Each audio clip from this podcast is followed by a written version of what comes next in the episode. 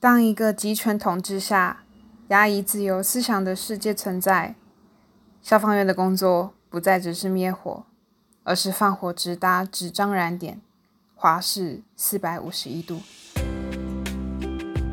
大家好，欢迎来到大饼好生活，这是我 Podcast 节目第七集。我的节目会利用五分钟的时间跟大家分享书和生活。这是一个我练习分享给各位朋友的平台。如果你偶然踏进来，欢迎你，让我跟你说说我对书和生活的想法。喜欢书的朋友也欢迎去我的 YouTube channel 看看，让我们透过书一起交朋友。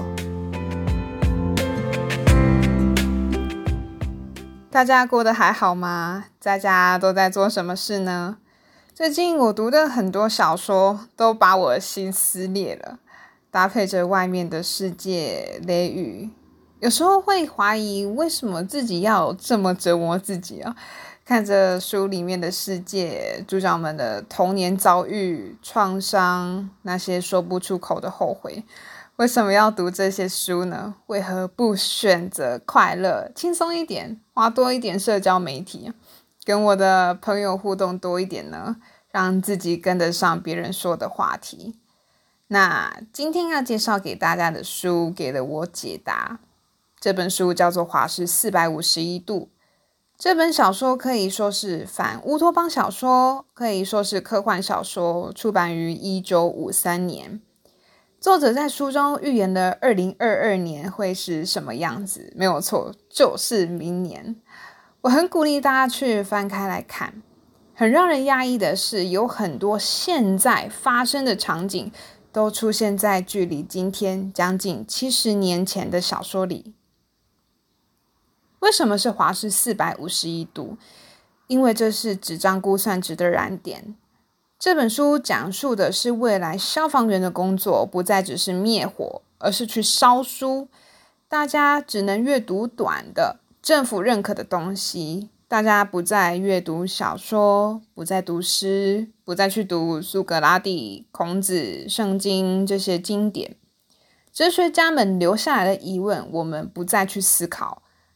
而那些会让人痛哭流涕的小说，更是要被销毁、烧毁。只要有人家中藏书，会受到很严重的处分。幸运的是。我们现在依然还有书，但是小说有一点里面说对了。他说，大家会越来越觉得自己没有时间完整的给一本书，所以会出现很多简介，有很多浓缩一本书的精华，然后提供给大家用听的。这不是现在兴起的文化吗？其实真正的重点不是书，不光只是看书这个行为，而是。好好的停下来思考，这个行为是本书在无形之中灌输的概念。本书主角消防员看着自己的双手点燃火焰去燃烧那些书籍的时候，心中觉得有一种说不出的罪恶感。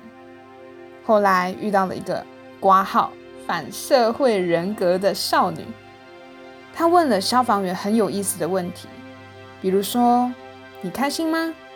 你有仔细观察过花和草吗？你知道以前的消防员的工作是灭火，而不是烧书吗？透过那些问题，消防员觉醒了，他开始怀疑这个世界。后来一连串发生的事，有待听众自己翻开书本，自己发掘下去喽。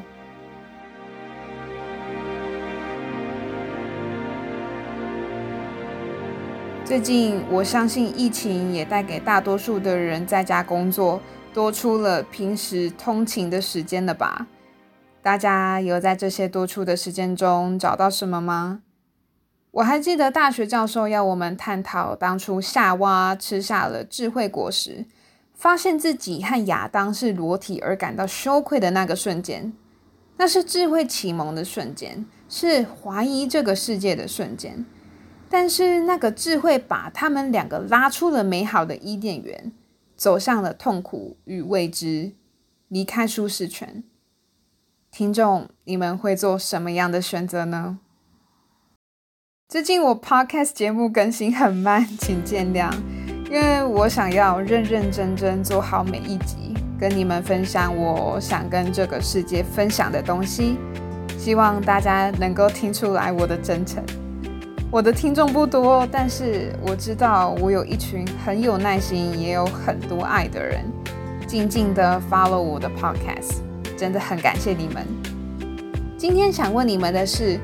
如果智慧带来的是因为理解和同理带来的苦痛，你还会选择拥有智慧吗？我真的很好奇，所以老样子，欢迎写信给我分享你们的想法。安子 C，上来了。